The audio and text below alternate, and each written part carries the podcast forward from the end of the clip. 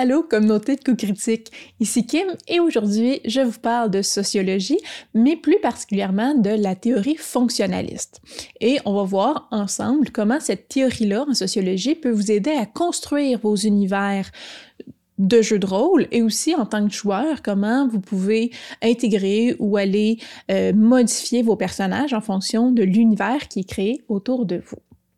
Les théories en sociologie cherche à expliquer comment la société ou le monde ou la réalité fonctionne autour de nous. Donc, euh, si certaines théories euh, regardent comment euh, les groupes sociaux s'affrontent et sont toujours en conflit, d'autres théories, comme le fonctionnaliste, prennent pour acquis que la société est faite pour bien fonctionner. Donc, la société doit maintenir un état de cohésion sociale pour être fonctionnelle. Donc, comment la société fonctionne. Donc, ce rôle-là dans la société, de s'assurer que, que, tout le monde, dans le fond, reste en cohésion sociale, c'est assuré par les institutions sociales qui forment la société. Donc, on peut parler de l'école, euh, du système de justice, euh, de l'Église ou la religion organisée, euh, des différents corps de métier, de, des ministères qui existent. Donc, une institution, c'est une grande famille, on pourrait dire une grande organisation qui regroupe un nombre de règles, qu'est-ce comment qu'on voit ce type de métier-là ou de rôles sociaux-là. Donc l'institution familiale, dans le fond, c'est pas ma famille à moi, c'est les familles. Donc les familles, c'est composé de parents et d'enfants? Est-ce que les cousins, cousines entrent là-dedans? Est-ce que les voisins sont considérés faire partie de la famille? Qu'est-ce qu'une famille? Qu'est-ce que les familles ont le droit de faire? C'est quoi la responsabilité d'une famille? Ça, c'est une institution sociale qui va changer de société en société. Aussi, la théorie fonctionnaliste, même si elle prend pour acquis que la société est faite pour bien aller, euh, mais c'est pas une autruche là, qui se met la tête dans le sable. Elle est très. Dans cette théorie-là, on est très conscient que la stabilité parfaite, l'état de cohésion parfait n'est jamais atteint parce qu'il y a des problèmes sociaux. Il y en a, il y en a toujours eu, il va probablement toujours en avoir des problèmes sociaux. Et donc, c'est le rôle des institutions sociales de constamment se réajuster afin de régler les problèmes, euh, de les prévenir aussi, afin de préserver cette dite cohésion sociale. Rapidement, la société parvient à maintenir la cohésion sociale de deux manières différentes, en assurant l'intégration sociale et le contrôle social. Quand on parle d'intégration sociale, c'est euh, de s'assurer qu'on apprend, qu'on éduque ou qu'on transmet aux membres de la société les bonnes manières de se conduire, les bons buts sociaux vers quoi on devrait viser, et les bonnes valeurs. Donc, on transmet des buts, des valeurs, des comportements ou des normes sociales. Donc, les gens cherchent à s'intégrer par eux-mêmes parce qu'ils viennent avoir les mêmes buts que les autres, ils viennent avoir les mêmes valeurs que les autres euh, et euh, ils savent bien se comporter. Tout ça à travers les différents types d'éducation qu'on reçoit dans notre vie. Du niveau du contrôle social, là, on va parler pour les gens qui ne veulent pas par eux-mêmes s'intégrer à la société, mais il y, a des, il y a des lois et il y a des mécanismes qui sont mis en place pour faire respecter les lois. Donc, on va se faire contrôler. Euh, si par moi-même, je ne suis pas convaincue que je dois respecter les limites de vitesse sur la route, euh, par principe de penser à la sécurité des autres euh, et à ma propre sécurité, ben il va y avoir un policier qui fait du radar qui va pouvoir me donner une contravention. Donc, il va y avoir un contrôle qui est fait pour m'assurer que je rentre dans le rang. Donc, c'est le rôle des, des institutions de mettre ces choses-là en place. Les différentes institutions sociales ne sont pas capables de s'assurer euh, de, euh, des fonctions d'intégration et de contrôle social, c'est là qu'apparaissent les problèmes sociaux. Euh, quand il y a des changements dans la société, donc on parle par exemple de la Révolution tranquille au Québec, où la religion a perdu beaucoup, beaucoup, beaucoup de son pouvoir d'influence sur le peuple, mais on a une institution qui avait un rôle qui était euh, quand même très normatif, là, donc qui, qui, dictait aux gens comment se comporter sur plusieurs sphères de leur vie, mais qui servait aussi à un certain point de de col social. Donc, on parlait, le parvis de l'Église est un endroit où les gens se réunissaient, ou parlaient, ou échangeaient. Donc, quand cet aspect-là, cette institution a perdu beaucoup de son pouvoir, ça a créé un vide pendant un certain moment où les gens cherchaient leur repère, où il y avait une transmission de valeurs, de buts qui n'était plus la même. Et donc, une période un peu justement où des problèmes sociaux sont apparus parce que la société est en changement. Donc, les problèmes sociaux, vous allez voir, c'est assez simple, donc viennent ou se traduisent par un manque de cohésion sociale. Deux raisons peuvent créer les problèmes sociaux un mauvais fonctionnement au niveau de l'intégration sociale ou un mauvais fonctionnement au niveau du contrôle social. Quand on parle d'un mauvais fonctionnement au niveau de l'intégration sociale, on dit que c'est parce que les institutions ne sont pas capables d'inculquer les buts, les valeurs, des repères, des modèles comportementaux à la majorité des individus. Donc, ça peut être parce qu'il y a une déconnexion dans le discours. Euh, les, sont plus capables de rejoindre, on n'est juste pas capable de transmettre les valeurs comme on le faisait avant. Euh, je parle souvent, je donne souvent l'exemple de euh, campagnes de sensibilisation faites par le gouvernement, mais qui ratent totalement sa cible. Euh, peut-être avez-vous vu des fois des campagnes de sensibilisation euh, pour que prévenir la consommation de drogue chez les jeunes, mais clairement, ça parle pas un langage que les jeunes utilisent. ça le, le, le, look des publicités, le, comme j'ai dit, le langage, les expressions, tout ça est fait dans un cadre de personnes de 50-60 ans euh, et que les jeunes ne se sentent pas du tout rejoints par le message. Donc, on n'est pas capable d'inculquer le message, le comportement, le modèle comportemental aux jeunes. De l'autre côté, euh, ça peut être un problème aussi où les, les institutions sociales vont inculquer des valeurs, des buts et des comportements qui sont dysfonctionnels. Si on pense à l'hypersexualisation euh, des jeunes filles, par exemple, ou euh, des images euh, vont être irréalistes, donc les jeunes vont avoir une image en tête de qu'est-ce ce à quoi elles doivent ressembler parce qu'elles regardent des revues où toutes les images ont été retouchées. À ce moment-là, on inculque des buts, des valeurs et des modèles comportementaux qui sont dysfonctionnels, qui sont problématiques. Donc, on n'est pas capable de montrer les bons, d'intégrer correctement ou on montre des choses qui sont problématiques. Au niveau du contrôle social, c'est sensiblement la même chose. Ça peut être une incapacité des institutions à contraindre, donc à obliger les individus à suivre les règles. Euh, il n'y a pas assez de policiers sur les routes. Euh, il n'y a pas euh, ou de radars ou je dis n'importe quoi parce que statistiquement, ça n'a pas d'influence sur euh, l'incidence des crimes, là, mais les peines de prison ne sont pas assez longues. Donc, on n'est pas les institutions sont pas capables de contraindre les individus, on n'est pas capable de contrôler la population avec les conséquences qu'on met en place. Ou de l'autre côté, mais ça peut être carrément que les normes, les lois, les sanctions euh, sont pas déterminées. Ils existent juste pas encore. Si on parle de drogue de synthèse, par exemple, donc il y a des, souvent des nouvelles drogues qui apparaissent parce que c'est des nouvelle formule chimique. Il n'y a pas de loi encore qui empêche ça. Mais euh, on peut, c'est problématique, ça cause des problèmes dans la société, mais on peut pas, on peut pas arrêter les gens, on peut pas les sanctionner parce qu'il n'y a pas de loi qui existe encore. Il n'y a pas encore de sanctions qui empêchent ce comportement-là. Euh, donc, à chaque fois qu'une nouvelle loi apparaît, le, pas joyeux, mais le viol conjugal euh, a été interdit dans un cadre légal seulement dans les années 80, mais avant, c'était légal. Donc, un, comportement qui est problématique, dans le fond, n'est pas tout le temps adressé par le contrôle social parce qu'il n'est pas encadré. Donc, ça peut être une des raisons pourquoi le contrôle social ne fonctionne pas. Finalement, euh, si les institutions sociales sont responsables des problèmes, elles sont aussi en charge des solutions. Et euh, on peut régler, la société avec ces problèmes soit en convainquant les individus de rentrer dans le rang ou en contraignant les individus à suivre les règles. Donc, quand on parle de convaincre, on parle de tout ce qui est mis en place pour sensibiliser, informer, prévenir, éduquer pour rétablir l'intégration sociale. Si on parle euh, des, justement des images retouchées euh, qui envoyaient une, image distordue dans le fond euh, aux jeunes filles de c'était quoi un corps dit normal, mais ben là, tout ce qui était sensibilisation ou information, les campagnes d'éducation qui ont été faites justement sur Internet pour montrer à quel point les images sont retouchées, ça rentre dans le convaincre. Ça montre, on, essaie de convaincre les jeunes filles de c'est quoi un corps normal et comment elles devraient se comporter, non pas euh, avoir une, une, image inatteignable de ce à quoi elles devraient ressembler. Donc, convaincre, c'est prendre la personne et tenter qu'elle rentre dans le rang par elle-même.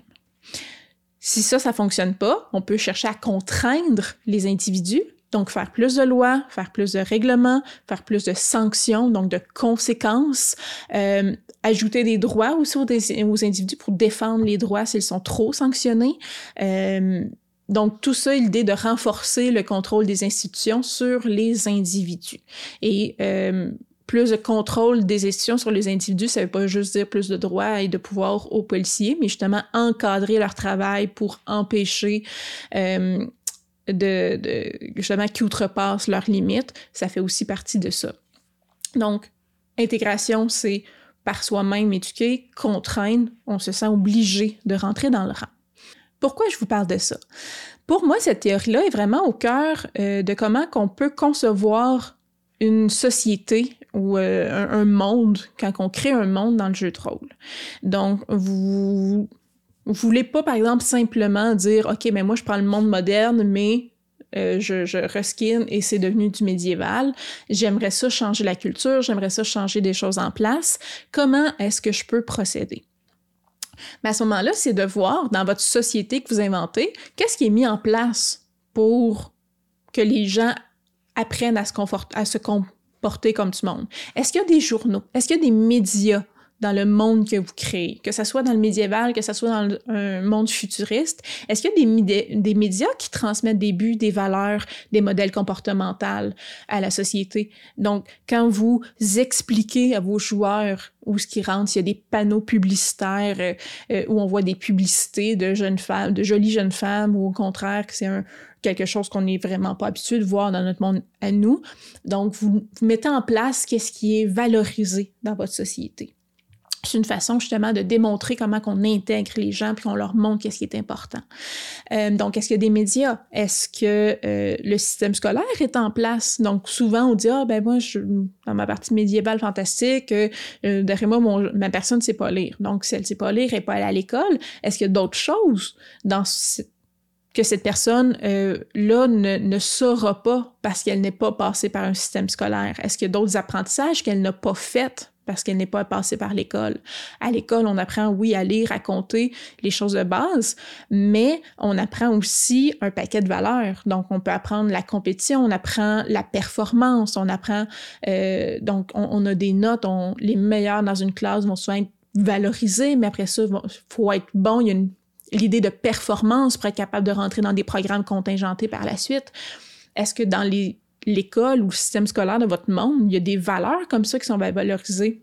Si vous êtes un joueur qui dit Moi, mon personnage n'est pas allé à l'école, vous pouvez intégrer ça dans les choses qu'il n'a pas acquises. Il n'a pas acquis ces choses-là qu'on transmet aussi à travers l'école. Est-ce qu'il y a des églises? Est-ce qu'il y a des religions dans votre monde? Euh, ça se peut que votre monde n'ait pas du tout de religion, ne croit plus aux dieux. À ce moment-là, qu'est-ce qui rassemble les gens? Est-ce qu'il y a une autre forme, une autre institution qui prend la place pour dicter aux gens quoi faire et comment se comporter moralement? Si euh, des églises, des grandes religions sont présentes, donc des dieux sont présents, si on pense à Donjon Dragon, euh, ben, il se crée des communautés autour de certains dieux. Donc les adeptes ou les fervents de Sylvianus ne sont, Sylvanus, oui, ne sont pas les mêmes que Moradin. Et euh, quelles valeurs sont transmises par ces religions-là? Qu'est-ce que les adeptes de ces dieux-là vont adopter comme, comportement, vont valoriser plutôt qu'autre chose, vont, euh, quel but ils vont développer dans leur vie? Donc, ça aussi, ça guide les joueurs, mais aussi en tant que maître de jeu, ça vous permet de créer des dynamiques ou des valeurs rentrent en choc, où ça crée un problème social où il y, a, un manque de cohésion parce que des valeurs très différentes sont transmises par deux églises dans la même ville. Au niveau du contrôle social aussi, qu'est-ce qui est mis en place dans votre ville que vous avez créé pour maintenir ce contrôle-là, pour ramener les gens qui ne veulent pas participer par eux-mêmes? Euh, est-ce qu'il y a une milice locale qui circule dans les rues? Est-ce qu'il y a des gardes officiels de la ville? Est-ce qu'il euh, y a de la surveillance qui est faite? Est-ce qu'il y a un système de dénonciation? Euh, est-ce que les qu'est-ce qu'on fait aussi une fois que les gens sont arrêtés? Est-ce que c'est une peine de prison? Est-ce qu'ils sont mis à mort publique pour faire peur à la population? Donc c'est quoi les mécanismes mis en place pour contrôler les gens, pour les forcer à rentrer dans le rang? Une fois qu'on établit c'est quoi les règles, après ça, c'est de savoir aussi quel impact sur la ça peut avoir sur la population. Est-ce que c'est une population qui vit principalement dans la peur parce qu'on les règles sont tellement sévères et tellement mises en place de manière drastique par des mises à mort publiques que les gens dans le fond, ça crée une certaine sclérose sociale. On peur d'innover, on peur de sortir un peu du rang euh, et de créer de nouvelles choses. Ou, euh, ben, au contraire, vous dites, oh, il y a des lois, on n'a pas le droit de tuer un marchand de fruits parce que on veut lui voler son kiosque puis il refuse. Euh, mais il y a absolument rien qui va arriver. Donc, si vos joueurs font ça, sont des murder hobos, euh, à ce moment-là, est-ce que tout le monde dans la société peut l'être? Et si tout le monde l'est, quel genre de société c'est? Est-ce que dans les tavernes, on peut tuer n'importe qui, le sortir dehors, puis il n'y en a pas de problème, ou au contraire, euh, c'est considéré que chaque établissement fait sa propre loi? Donc, c'est des choses que vous pouvez réfléchir à savoir comment qu'on montre c'est quoi un bon comportement, mais comment qu'on s'assure par la punition aussi de le maintenir. Et s'il n'y a pas de punition, quel impact ça peut avoir dans votre société? Personnellement, en tant que joueuse, euh, c'est souvent des choses, quand je sais que j'embarque dans une nouvelle campagne, euh, euh, principalement aussi quand elle est homebrew, là, quand elle est faite maison, c'est des questions que je vais poser à mon maître de jeu dire, OK, ben, présentement, euh, on s'en va dans un monde qui est dans une période un peu de révolution. Euh, qu'est-ce qui est mis en place? Est-ce que, euh, est-ce, est que dans ma société, s'il n'y a plus de garde parce que l'État est tombé, est-ce qu'il y a une milice en place? est-ce que c'est au plus fort la poche, puis dans le fond, les, les plus riches se, se, paient des gardes privés et les pauvres se, se battent entre eux pour survivre?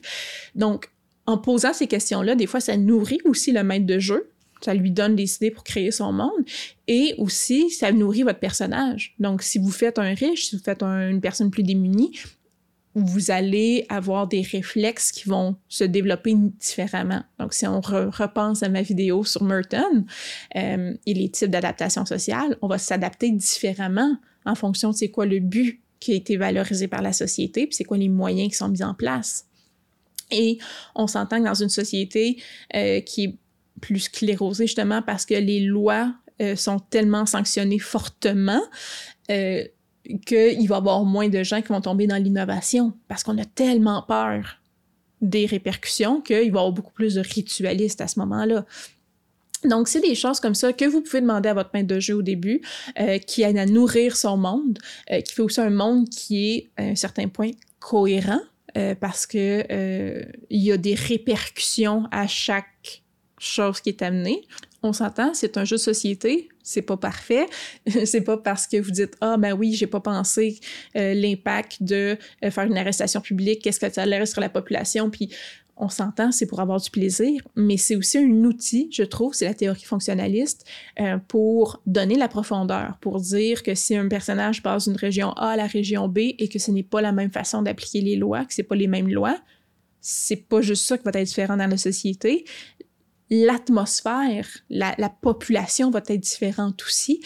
Et ça, aide à dépayser les personnages, les, joueurs autour de la table, les personnages aussi. Ça aide à apporter un peu d'exotisme, je pourrais dire, où on n'a pas juste l'impression de revivre la même ville entre d'autres murs. Donc voilà, c'était très rapidement mon explication de la théorie fonctionnaliste et comment je l'intègre au jeu de rôle, soit pour créer des univers, soit comme joueuse pour questionner mon maître de jeu, pour mieux adapter mon personnage à l'univers qui est en place. Si vous avez des questions, on s'entend que j'ai expliqué très rapidement la théorie. N'hésitez pas à m'écrire en commentaire.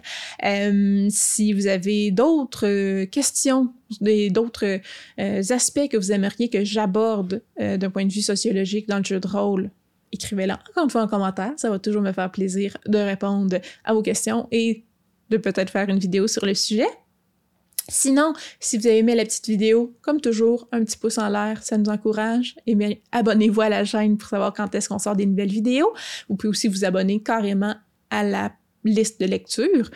Euh, et euh, si vous avez quelques piécettes dans vos poches, vous pouvez venir nous voir sur Patreon pour avoir nos vidéos en avance et aussi quelques euh, items exclusifs comme des cartes de combat ou des fiches de personnages et de monstres ajoutés à vos parties. Sur ce, Je vous souhaite bonne fin de journée, bon plaisir, bonne partie et à la prochaine. Bye!